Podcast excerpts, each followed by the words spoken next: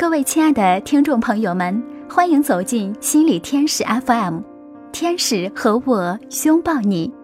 好久不见了，今天跟大家分享的一篇文章是：你一直失败，原来是由于傲慢。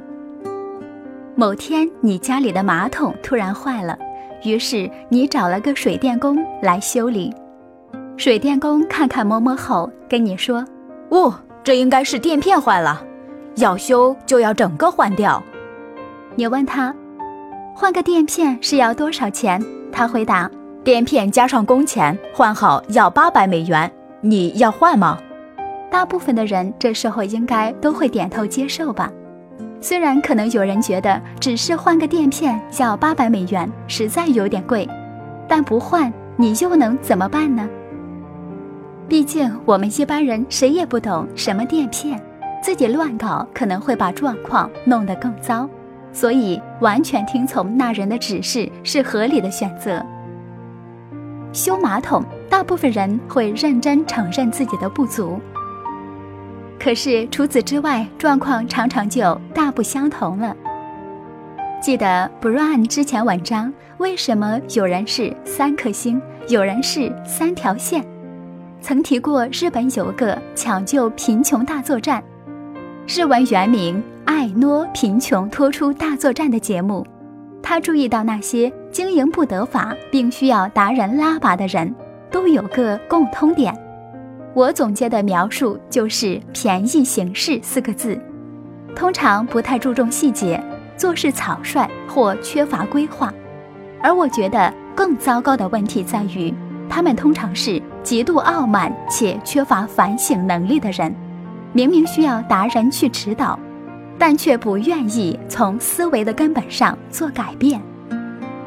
达人的建议，他们打算只学个皮毛就好；要不觉得某些事情很麻烦不想做；要不就觉得复杂的流程可以靠自己的想象简化几个步骤，然后就乐观的想说：既然我有新学了一些新东西，应该就能在业绩上突破了吧。照电视节目的内容来看，一开始也确实有些变化。毕竟乡下小店突然宣称受过某个达人指点后，生意会好一下子。但客人也不是傻瓜，当你某些事情没有做足下，慢慢大家也就不来了。然后店很快的又变得如同之前一样。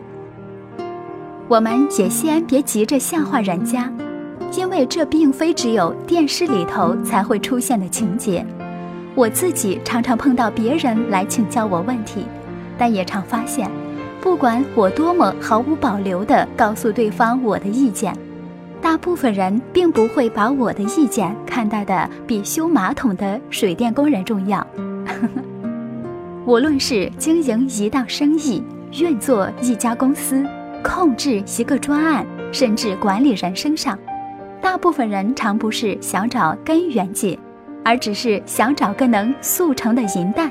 若需要改变的层面太大，当事人往往结论会是：你的意见很好很棒，但我还是只做自己目前力量能做的这个就好。不过我一直觉得，如果只是挑选几个自己目前能力可做的改变，那这个改变通常不大。整个人生的框架还是跟过去大同小异，框架不动的状况要能产生什么巨大的质变，恐怕是很难的。更糟糕的一群，其实就是我所谓傲慢的一群人。为何说这些人傲慢呢？以抢救贫穷大作战来说，很多老板在受过达人调教后，还是投机的心想：煮拉面干嘛这么麻烦，还要分开来煮？混在一起也可以吃嘛。但很多事情之所以要有五个步骤，是因为五个步骤缺一不可。达人通常也是经过很长时间的摸索，才总结了五个步骤。如果还能省略，谁不想省略？最后留下来的五个动作，很可能已经是最精简但却最重要的步骤。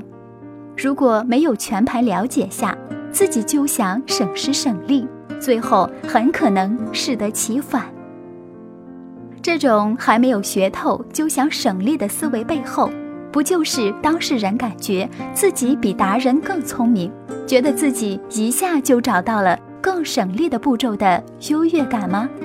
换言之，明明都已经到了需要跟别人求助的状态，还保持着优越意识，那最后无法转变，也只是刚好而已。那一开始为何举修马桶的例子呢？因为大部分人马桶虽然不敢自己修，但是不知道为何学习技能、选择职业、组织变革以及人生的很多其他大事，反而常倾向随随便便。就算走入困境，也还坚持着优越的自我形象。我自己每次看到这样的事情，就觉得触目惊心。世界上没什么事情是容易的。当人把某个议题想得过分容易时，往往危险大过好处。尤其很多事情不像修马桶这么一翻两瞪眼，后果常常要很久才会发生，甚至延迟太久了。当事人在下一次失败时，并不认为是跟自己当时的草率相关，然后又觉得自己运气不好。天命乖舛，朋友背叛，同人无能，之前找的银蛋不好，或者想再找另一个银蛋，但老实说，世界上哪有什么银蛋？一心想走捷径，只会让状况不断原地打转。这些抢救贫穷大作战的案例，很明显分两大类，能反转人生的，都是愿意先彻底承认自己能力不够的那群人。他们有办法对自己低头，以至于能对达人的指示完全不质疑，乖乖遵照每个步骤。达人说洗菜要洗五遍，他就洗五遍；达人说酱油要涂两遍，他就乖乖照着做；达人说切丁要多小，他也照着做。慢慢你就会知道，原来不洗五次会有沙子积累在根部。酱油不刷两次会有地方涂不到，不切丁到这样的大小煮不透，会是生的。一切你觉得好像可以简化的地方，其实都有道理在的。在剧中重复失败的，则都是一心想变异形式、想偷工减料，甚至认为达人成功只是多会一两手秘诀的那伙人。也就是我觉得非常傲慢的那群人，他们只想学一两招秘诀，或觉得某些事情太繁琐了，应该不用做也没关系啊。但所有那些看似小事之处，往往都刚好是成败关键。